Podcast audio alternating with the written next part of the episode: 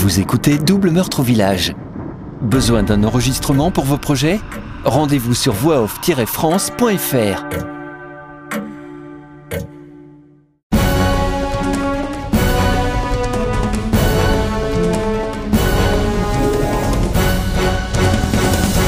Chapitre 19 Samedi 9 décembre, Belgique. Après une pause et un plein de carburant dans une station-service à la frontière belge, elles arrivent à Charleroi vers minuit. L'autoroute brille de mille feux orange, comme toutes les autoroutes en Belgique, rendant ainsi le petit pays visible depuis la Lune. Un nuage de lumière apparaît au-dessus d'elle. Six points lumineux disposés en hexagone survolent l'autoroute E42 en direction de Liège sans le moindre bruit. Au même moment, l'autoradio s'arrête. C'est le signal, il faut les suivre. Oui, je l'ai aussi senti. Fonce La voiture accélère jusqu'à atteindre ses limites. Le petit moteur rugit, mais dépasse à peine les 120 km par heure. Vitesse réglementaire sur les autoroutes en Belgique. Elle est trop vieille ta caisse, elle n'avance pas. Écoute ma belle, on n'est que ça. Et pas question d'en voler une autre. On a déjà pris trop de risques hier. Oui, je sais. Ils sont beaux. La passagère contemple le spectacle dans le ciel. C'est juste les lumières des scanners. Oui, je sais. Les six objets lumineux disparaissent à l'horizon aussi vite qu'ils sont apparus. Les deux femmes continuent leur route, pied au plancher, sans néanmoins pouvoir faire d'excès de vitesse. Le moteur vibre sous le capot. Toute la carrosserie tremble.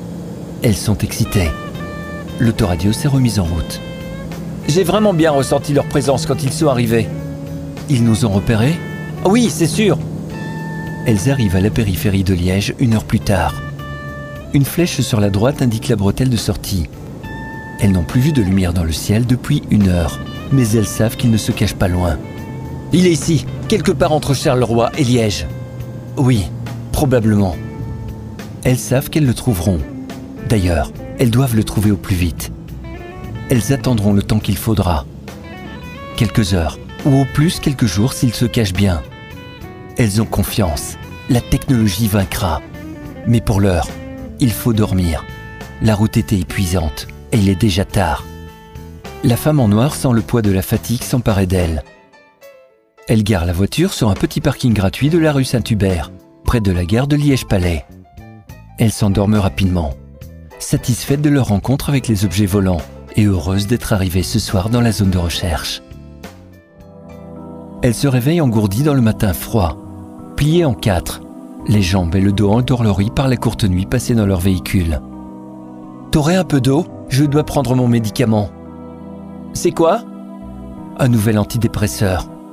Nouveau pour toi ou nouveau produit? Oh, c'est un truc expérimental que ma psy m'a proposé pour essayer. Je suis payé pour le tester. Et je l'ai gratos. Ah, c'est un bon plan. Et ça marche? Ah, Je sais pas encore. Il est un peu fort, mais des fois, je me sens bizarre.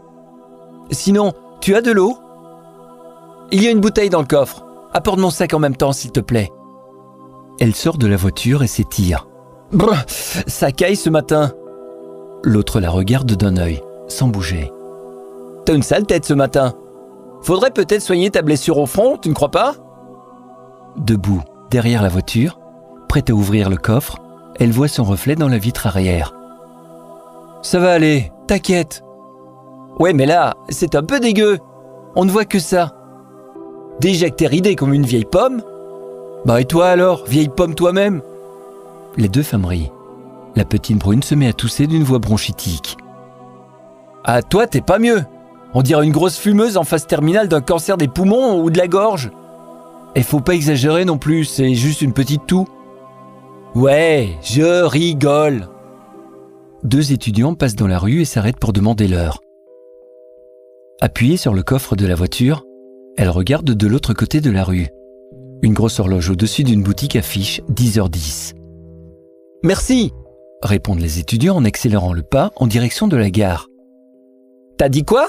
10h10 Bah t'as vu ça où? Il est à peine 9h50 Bah là, euh, derrière, regarde. Ouais mais ça, c'est pour vendre des montres. Je parie que toutes les montres et horloges de la vitrine sont arrêtées. C'est plus joli de placer les aiguilles sur 10h10 plutôt que de les mettre n'importe comment. Ah ouais Ah tu as raison. Ah bah, tant pis. Elle s'en souvient maintenant. Elle avait déjà lu ça quelque part il y a longtemps. Sa mémoire lui fait de nouveau défaut. Un quart d'heure après avoir avalé son médicament, elle se sent mieux. La posologie du traitement est stricte. Elle doit prendre deux cachets par jour, sans faute, au rythme d'une pilule le matin et une autre le soir, pendant les trois premiers mois, c'est-à-dire jusqu'à sa prochaine consultation en janvier. Elle est très vigilante et prend consciencieusement ses médicaments. Enfin, quand elle y pense. Apprendre avant de manger. Le médecin a insisté et validé qu'elle a bien compris. Mais elle a un peu de mal à manger le matin. Cela lui arrive de sauter le petit déjeuner, quelquefois. Enfin, environ six fois par semaine. Le seul qu'elle ne raterait pour rien au monde est celui du dimanche matin en écoutant l'émission Stop ou encore sur RTL. Un morceau de baguette acheté la veille, réchauffé au grille-pain et trempé dans du chocolat chaud. Elle adore ça. Les autres jours, c'est plus aléatoire. Quand elle travaille, elle ne prend généralement pas le temps de manger. Elle traîne au lit jusqu'à la dernière minute. C'est l'avantage d'avoir un radio réveil avec une touche répétition. Il sonne, elle l'arrête, il sonne de nouveau quelques minutes plus tard. Elle en profite. Du coup, elle ne mange pas, car elle n'a plus le temps. Sauter un repas est aussi un bon moyen de faire quelques économies, en plus d'être bon pour la ligne. Coquette et soucieuse de son apparence, elle a bien l'intention de rester mince. Alors, sauter le petit déjeuner, ce n'est pas bien grave. Cette vieille habitude remonte à longtemps. Des images de sa mère lui traversent l'esprit. Qu'est-ce qu'elle en savait, sa mère, que c'était important de manger le matin? Elle n'était pas médecin, ni éducateur sportif, ou entraîneur de champions de haut niveau. À 15 ans, elle n'allait pas faire de compétition. Sa mère n'y connaissait rien en nutrition, ni en diététique. Comment pouvait-elle savoir ce qui était bon pour sa fille? Surtout que de ce côté-là, elle avait peu d'expérience. Sa mère, une vraie peau de vache, pire qu'un caporal dresseur de bidas réfractaire. Mange Tu sortiras de table seulement quand tu auras terminé. Elle n'avait jamais eu grand appétit et avait souvent du mal à terminer son assiette. Trop de patates, trop de riz, trop de haricots à l'ail, trop de choux, trop de tout en fait. Elle avait imaginé une stratégie efficace pour éviter le repas du matin. Le matin, elle traînait au lit et se levait tard, exprès pour arriver après que la table soit débarrassée. Partant du principe que s'il n'y a plus rien, elle ne sera pas obligée de manger. Elle avait appliqué cela dès son 15e anniversaire. Le bon moment pour démarrer une révolution et se rebeller contre l'ordre établi. Trop pressant et stupide.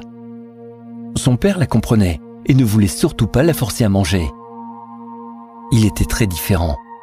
Il lui laissait tout faire. C'est pour ça qu'elle l'aimait bien. Elle s'amusait de sa longue mèche de cheveux gris qu'il collait sur le haut du crâne jusqu'à l'oreille du côté opposé. C'était moche, mais cela lui donnait un charme de gentil papy. Il n'avait pas une vie facile avec une femme comme celle-là. La femme en noir est aussi capable de sauter le repas du matin plus souvent qu'il ne le faudrait. D'ailleurs, elle agaçait aussi souvent sa mère quand elle habitait chez elle. Elle se levait parfois tard, et sa mère laissait souvent le pain et la confiture sur la table en espérant qu'elle prendrait son repas du matin comme tous les enfants sages. Quand une amie dormait à la maison, elle avait aussi droit au sermon. Les petites filles bien élevées doivent manger leur petit déjeuner tous les matins sans râler.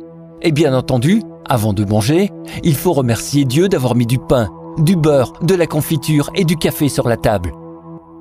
L'été, au-dessus de la table, un ruban à trappe-mouche enrobé de colle pendait du plafond, laissant planer une menace d'attaque toxique à la mouche engluée. Inévitablement, il en tombera une dans le pot de confiture ou dans le beurre. À y penser, les deux filles étaient motivées pour prier un quelconque Dieu qui pourrait empêcher cela. Sa mère était intransigeante, ferme, mais gentille. Elle avait des principes très arrêtés et souvent peu rationnels. En clair, il fallait lui obéir et ne pas discuter. Surtout quand elle disait les petites filles. À 14 ou 15 ans, ce genre de remarque passe un peu moins bien et donne souvent envie de ne pas obéir. Mais inutile de discuter, elle n'aurait jamais le dernier mot. Or, la petite femme a toujours détesté l'autorité, et encore moins d'être prise pour une gamine, encore plus adolescente. Elle n'a jamais supporté cela. Elle était trop protégée chez elle. Sa mère a toujours été aux petits soins, mais peut-être trop. Elle n'avait pas besoin d'autant d'attention. C'était énervant des fois, et même vraiment insupportable. Hé Miss, tu fais quoi? Tu rêvasses? Ses yeux sortaient littéralement de la tête tellement ses traits sont tirés. Elle bondit de surprise. L'autre était à côté d'elle, près du coffre, grand ouvert. Ouah, t'as une de ces têtes ce matin? Tu me passes de l'eau? Euh, ouais. Désolé. Tiens. Elle ne réagit pas à sa remarque et lui tend une bouteille presque vide. Va falloir en acheter une autre. Elle passe une journée tranquille dans le centre-ville de Liège. Le froid de l'hiver donnait un caractère rude à la ville. Le signal attendu n'arrivait qu'une fois le soir venu. Passé 19h, elle sentait leur présence. Ils étaient de nouveau là, plus que jamais. Mais les contacts ne durent que quelques secondes avant de s'évanouir dans les profondeurs de la nuit. Pas de lueur cette fois. Rien au-dessus d'elle. Aucune indication où chercher. Ils sont passés par là, mais sans scanner la zone. Comme les soirs précédents, les informations à la radio parlent d'objets dans le ciel de Belgique. Mais pas là où elle se trouve. Et si elle s'était trompée de lieu? C'est possible, mais peu probable. Les indications étaient précises. Elles ne peuvent pas s'être trompées. Le contact hier au-dessus de Charleroi était clair. Il fallait suivre la direction de Liège. Elles en sont sûres.